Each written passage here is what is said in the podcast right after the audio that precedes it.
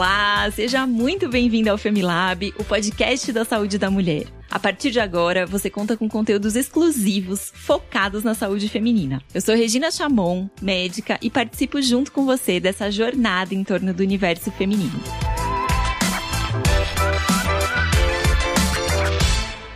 E você já está seguindo as redes sociais do Femi? Lá nós sempre divulgamos várias dicas de saúde para mulheres. No Instagram, o arroba é arroba Femilab. E no Facebook, arroba Femilaboratório da Mulher, sempre com dois M's. E depois de ouvir o episódio de hoje, que tá super especial, compartilha aí nas suas redes e marca o nosso perfil. Bom, no mês de abril a gente tem o Dia Mundial da Conscientização sobre o Autismo.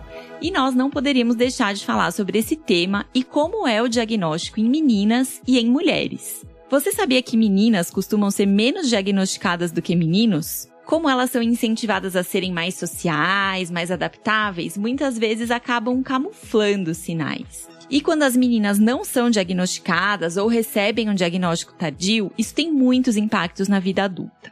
Então hoje nós convidamos a psicopedagoga Aline Silva para conversar um pouquinho mais sobre esse tema. Vem com a gente?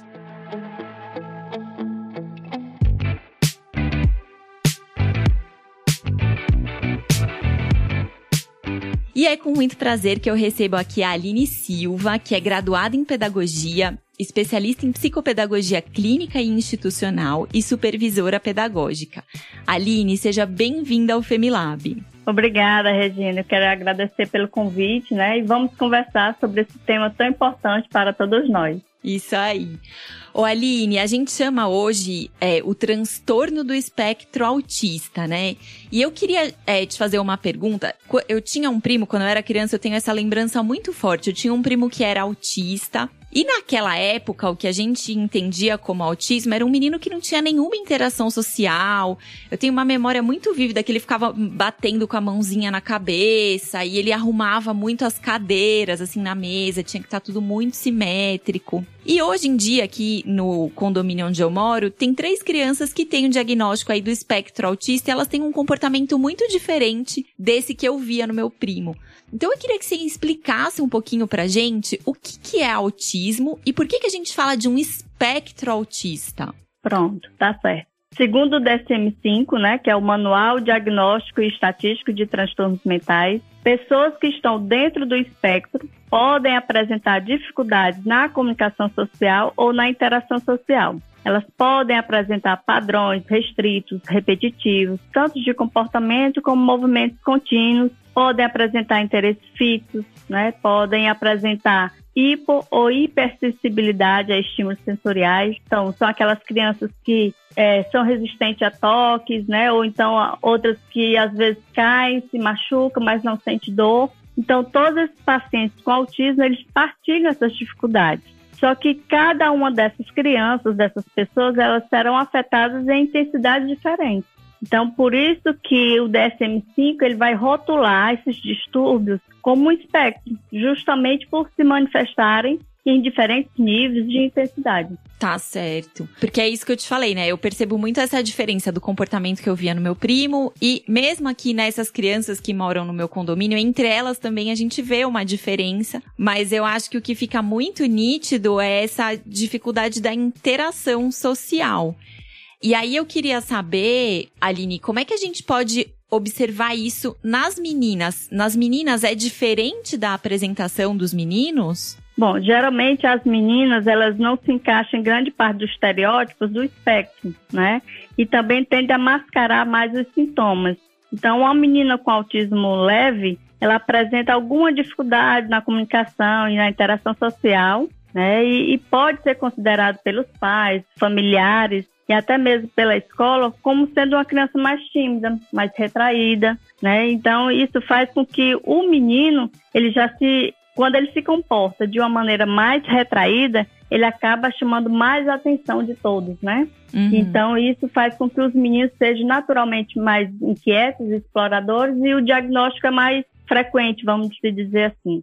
E nas meninas, por ela ter já esse padrão de, de fatores né, que dificultam o diagnóstico e a, é, da sociedade já esperar que as meninas sejam mais caladas, mais tímidas, então é como se passasse desapercebido é, o espectro. E quando a gente demora, assim, né, para fazer o diagnóstico, porque pelo que você tá falando, eu tô entendendo que nas meninas, às vezes, tem um tempo maior até se fazer o diagnóstico, ou muitas vezes até o diagnóstico não é feito. E aí, quando esse diagnóstico não acontece, isso tem um impacto no desenvolvimento dessa criança, assim, é, acho que o que eu quero te perguntar é assim, o autismo, ele é uma alteração do desenvolvimento cognitivo ou ele não tem nada a ver com o desenvolvimento, com a inteligência da criança, com o desenvolvimento cognitivo? Sim, ele é um, é, ele é neurobiológico, né? Então, assim, ele vai afetar sim, só que como sendo nas meninas, tendo o autismo leve,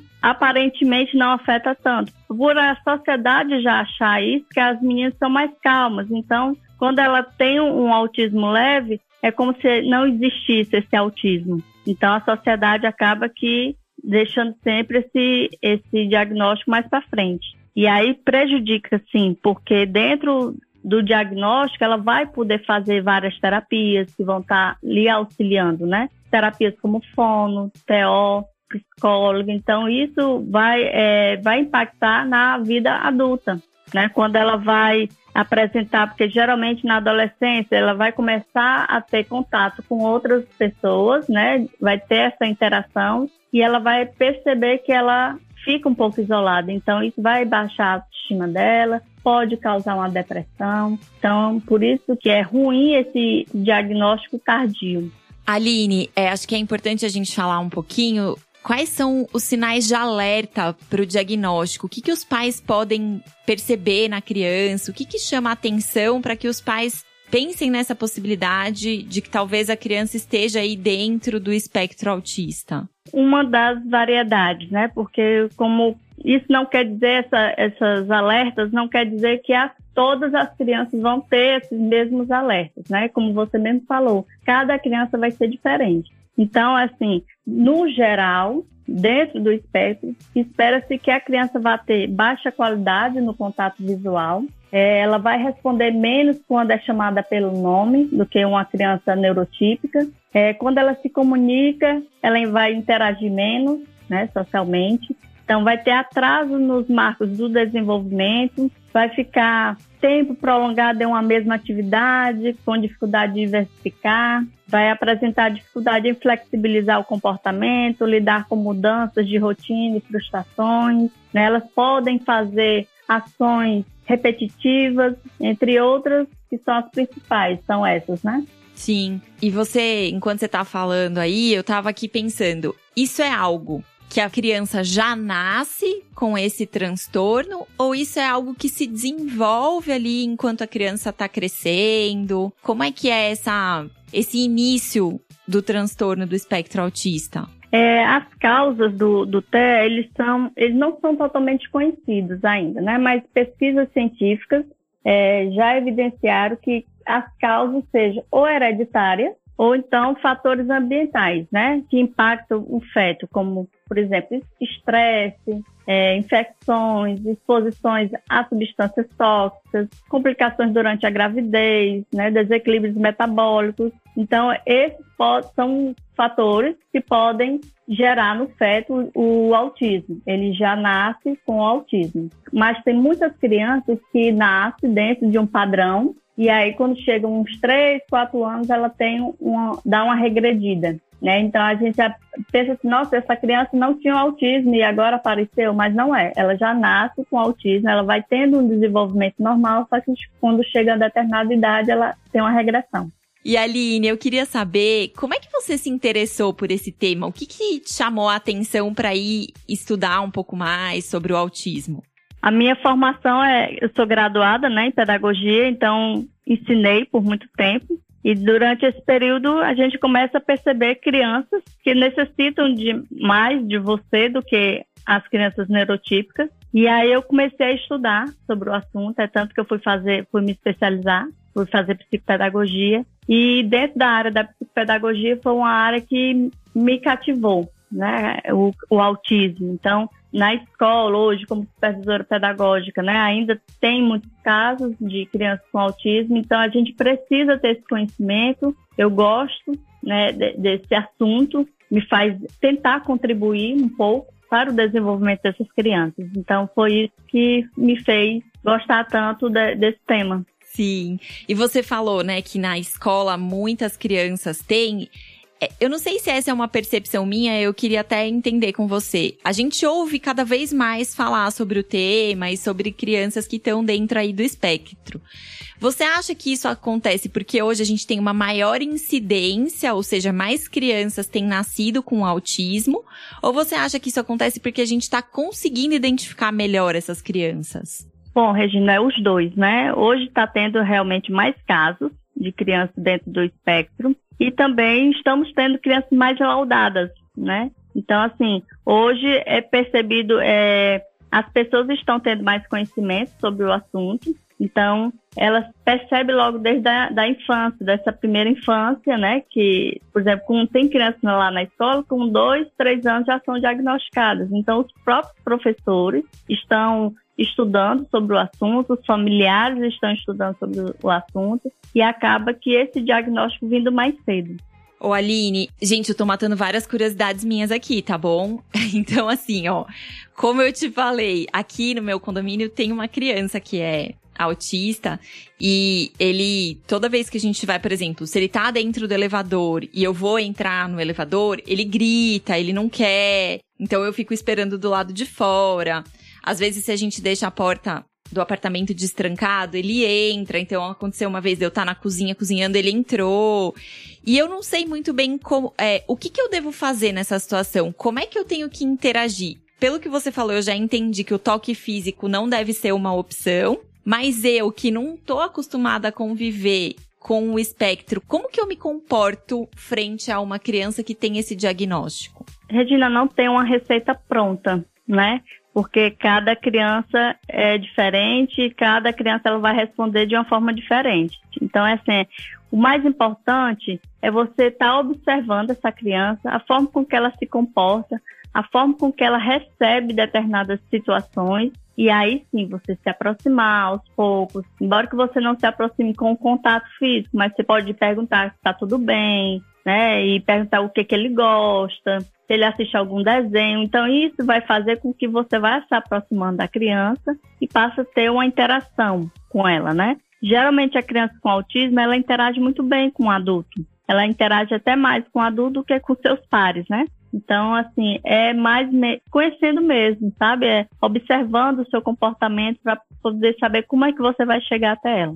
Muito legal. E você sabe que quando, quando eu descobri, né, que essa criança aqui estava ali dentro do espectro, eu fui tentar estudar um pouco, ler, entender um pouco melhor. E eu descobri um podcast muito legal. Eu não sei se você já ouviu falar, chama Introvertendo. É um podcast feito por pessoas que estão dentro do transtorno do espectro autista, entre, entrevistando outras pessoas que também estão ali dentro do espectro e são pessoas adultas ali contando a experiência de vida deles, né? É muito interessante. Então, para quem tá ouvindo a gente aí, fica a sugestão. Porque muitas vezes a gente tem essa ideia pré-concebida, né, Aline, de que aquilo é uma coisa que a pessoa não vai ter na idade adulta, ela não vai conseguir ter uma interação social, ter uma vida social normal. E ouvindo esse podcast, eu descobri que na, não é bem assim, que essas pessoas têm uma vida que pode ser uma vida como a vida de todos nós. Sim, sim. Muitos pacientes, quando chegam no consultório, Regina, eles vão trazendo seus filhos, que já são diagnosticados, e aí, quando a gente vai fazer a anamnese, que é a primeira entrevista, né, com a família, a gente descobre que aquele pai ou aquela mãe também é autista. E eles nem sabem, né? Eles nem uhum. têm esse diagnóstico. Então, quando é, eles passam a nos dizer assim, tia, quando eu levei no neuropediatra, o neuro também me diagnosticou. Né? Então, são pessoas que estavam dentro do espectro, mas vivendo sua vida social, normal. Que interessante. Então, tem essa característica é, de transmissão genética. Se eu tenho autismo, tem uma chance maior do meu filho também estar tá dentro do espectro? Sim, tem. Hum, muito interessante.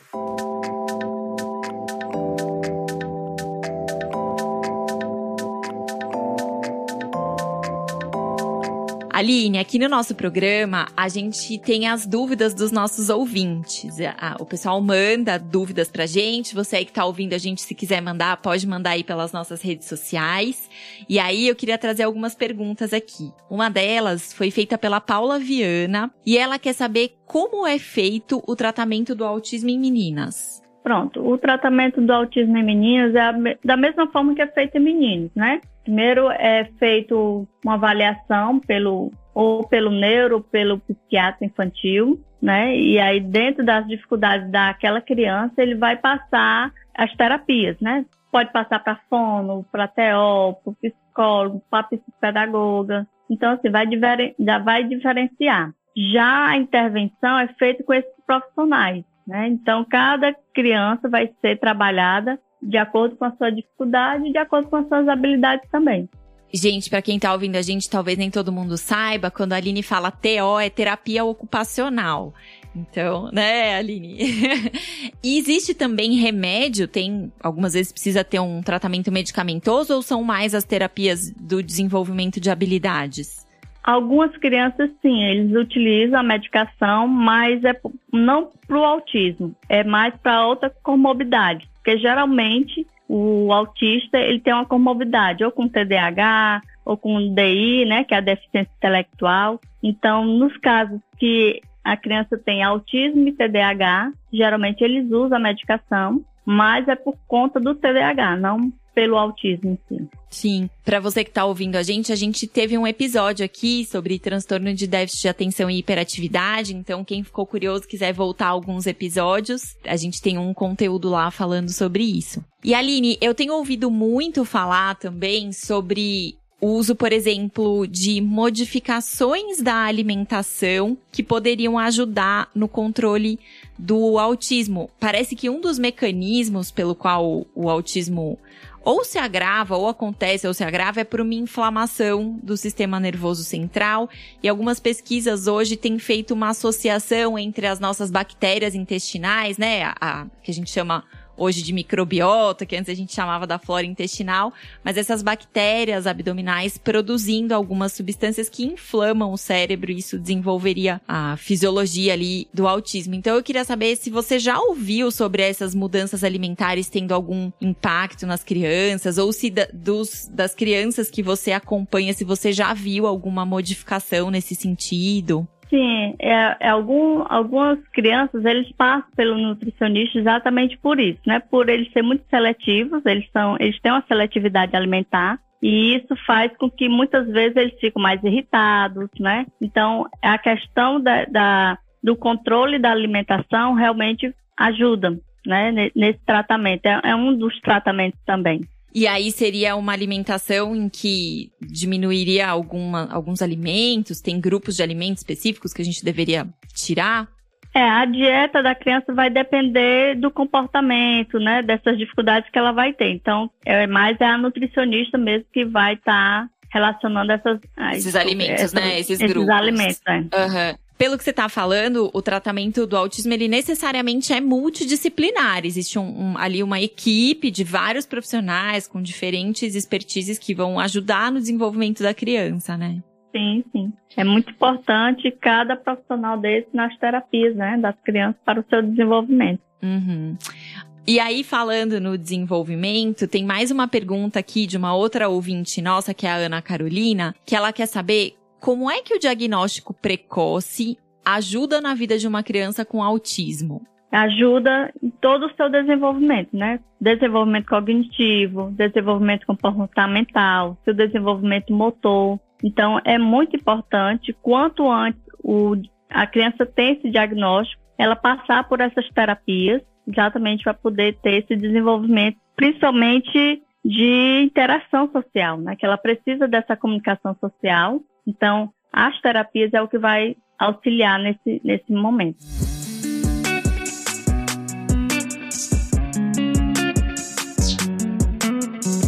Aline, você me contou aí que você já tem oito anos de experiência trabalhando com crianças dentro do espectro autista. E aí eu queria te perguntar, o que, que você deixaria de mensagem aqui para as pessoas que estão nos ouvindo, que você acha que é o mais fundamental de saber sobre esse tema do autismo? hoje o maior desafio é treinar o olhar das pessoas que acompanham essas crianças, né? Então, pais, familiares, educadores, sociedade em geral, para que alguns sinais de autismo leve, principalmente o leve, né, que é o de maior dificuldade de diagnóstico, não sejam ignorados ou justificados como comportamentos esperados entre meninas e meninas, né? Como aquela questão ah, que uma menina é quietinha, então ela não está dentro do espectro porque já a sociedade já espera que ela seja calma, que ela seja retraída. Então, isso faz com que esse diagnóstico não seja cedo, né? Além disso, há muitos casos que os pais notam um comportamento diferente ou atraso, mas escutam que é preciso esperar o tempo da criança. E aí vale ressaltar que, embora cada criança apresente suas particularidades, né, que há marcos no desenvolvimento social e neuropsicomotor, deve ser respeitado sempre, mas é importante que temos que falar cada vez mais sobre o assunto, né? Sobre seus sinais, possíveis diferenças entre o autismo em meninas e meninas, para possibilitar que essas meninas também tenham esse diagnóstico e essa intervenção mais precoce.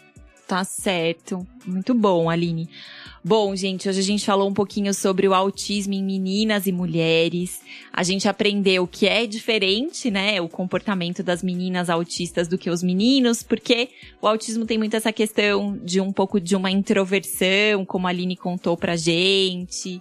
E às vezes a gente associa isso ao fato de ser uma menina, então acho que é importante a gente realmente estar tá atento a esses comportamentos. Acho que as crianças com acompanhamento do pediatra. É muito importante, Aline, ter esse acompanhamento frequente do pediatra, né? Mesmo que você não, a criança não tá adoecida, mas como é importante a avaliação desse desenvolvimento. E pelo que você falou, acho que principalmente dentro do contexto da educação, os profissionais que trabalham na área da educação estarem muito com esse olhar voltado à identificação. Sim, sim, porque eles é o que mais identificam, né? Sim e, a, e alertam aos pais. Agora, existe muita resistência ainda dos pais em levar as crianças ao neuropediatra ou ao psiquiatra infantil, né? Existe ainda esse preconceito. Então, muitos deles ou não querem o diagnóstico, uhum. né? Camufla esse diagnóstico, ou então tem o preconceito. Não, eu não vou levar meu filho no neuropediatra, eu não vou levar meu filho ao psiquiatra infantil que dá o diagnóstico, né? Então, isso dificulta muito. É, e como você falou, a importância do diagnóstico precoce para começar todas essas terapias e, e, a criança poder melhorar o desenvolvimento. Então, acho que a gente, quando a gente ouve falar bastante sobre o assunto, a gente vai quebrando um pouco esse preconceito que muitas vezes vem pelo desconhecimento mesmo, eu acho. Sim, com certeza.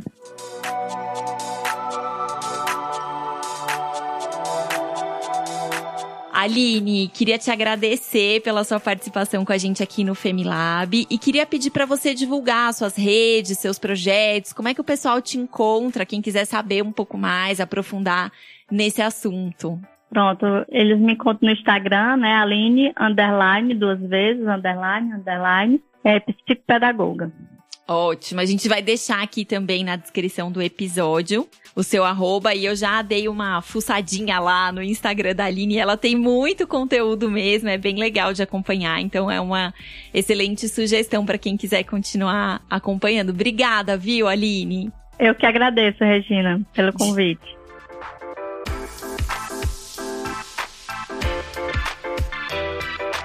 E você aí, se você gostou dos nossos conteúdos, compartilha nas suas redes para que a gente possa levar essas informações e o cuidado com a saúde de meninas e mulheres adiante. Se você conhece alguém, reconheceu alguma criança com essas características que a gente falou hoje também, envia o podcast para as pessoas responsáveis por essa criança. E para os próximos episódios, se você quiser participar aqui com a gente, você pode mandar sugestões, dúvidas através do nosso e-mail, que é o femilab@laboratoriodamulher.com.br, e esse fêmea é com dois M's. Muito obrigada pela sua participação e até o próximo episódio do Femilab, o podcast da saúde da mulher.